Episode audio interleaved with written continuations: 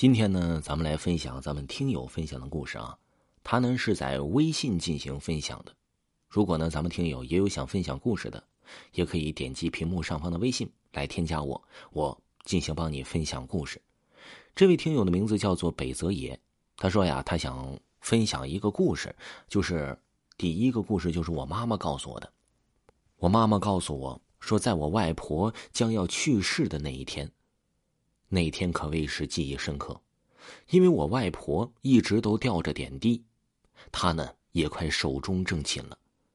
因为当时是在湖北襄阳的乡镇里面，我记得很清楚，很冷。当时呢，我大姨和我姨娘都在外婆的房间里照顾她，我妈妈也在。那个时候啊，天已经很黑很黑了。突然，我大姨姨娘。还有我妈妈都听见了，房间外面有什么人在拿着东西在到处的敲，这个敲击很大声。突然，他们就听到外面有很多的动静。然后我大姨就开门去往外面一看，打开这门呢，门外什么都没有。过了一会儿，门外又传来了很响亮的打击声，那个声音据我妈妈的描述，就像是有个人拿着一个很粗的木棍在敲击地面的声音。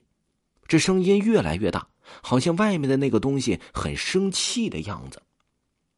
然后呢，我大姨就感觉到了不对劲儿了，她就告诉我妈妈，因为大姨呢比较明白一些事儿啊，还有呢，让我妈妈和姨娘让他们出去，不要待在外婆的房间里了。后来呢，他们就听了大姨的话，就出去了。没过多久，当他们再次进入房间的时候，外婆已经去世了。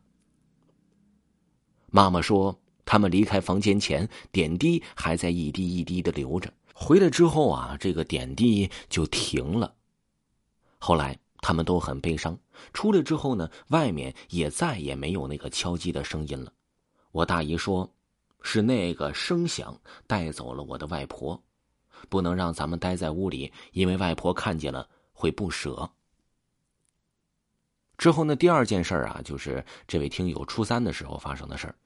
他说呀，那个时候初三，妈妈回老家，但是呢，我妈妈在老家路过的时候，路过了一个这个小凉亭，里面坐个人，我妈妈就很好奇，因为呢，回老家路过呢，总觉得这道上的人呢，啊，妈妈都认识。完了呢，本身呢，妈妈也是一个很爱说话的人，就去跟那个人热情的喜欢找别人聊天然后呢，他就去跟那个男人打招呼了。半天之后啊，妈妈才发现这个人不理他。之后，妈妈就感觉到有些不对劲儿了。她去查看，才发现那个男人死了。我妈妈说她也没看过这种情况啊，赶紧就被吓了一跳。后来她回来的时候，在火车上听见了一个男人，说着呢，就是我妈妈她老家的话啊。因为那辆车呢是开往四川的，这个车厢里面呢说的都是四川话。这个明显带着武汉口音的话呀，就显得是格外明显。我妈妈感觉到很奇怪呀，找了半天都没找到。后来她回来了，我哥哥和嫂子来到我们家做客。那个时候呢，妈妈回家也有几天了。他们呢在客厅里聊了天，我呢就在自己的房间里面玩，不知不觉的就睡着了。但是呢，我迷迷糊糊的就醒了，眼睛呢也是朦朦胧胧的。突然，我看见我的床边有一团黑黑的影子，看不清楚。体型很像一个成年男人，我害怕极了，想喊出来，但是呢，身体动不了，声音也发不出来。我依然还可以听见客厅里面的聊天的声音。那个黑影离我越来越近，我感觉到我要完了。这个时候，我弟弟推开了我家的房门，这个时候我才能动，然后就和爸爸妈妈说了这件事我爸爸妈妈呢，就感觉到应该是那个男人跟过来了。后来呢，嗯，他就在我的席子底下，还有沿着这个床边上啊，撒了一些米。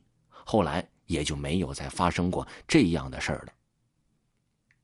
听众朋友，听友分享的故事就给您播讲完毕了，咱们下期再见。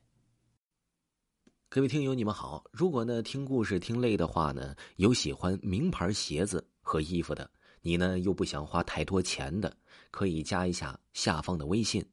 小写的 A，三六六六四七，他们家的质量啊还不错，价格呢也很实惠，我给你们试过了，而且他们家呀还支持货到付款，记住了，微信号小写的 A 三六六六四七，小写的 A 三六六六四七。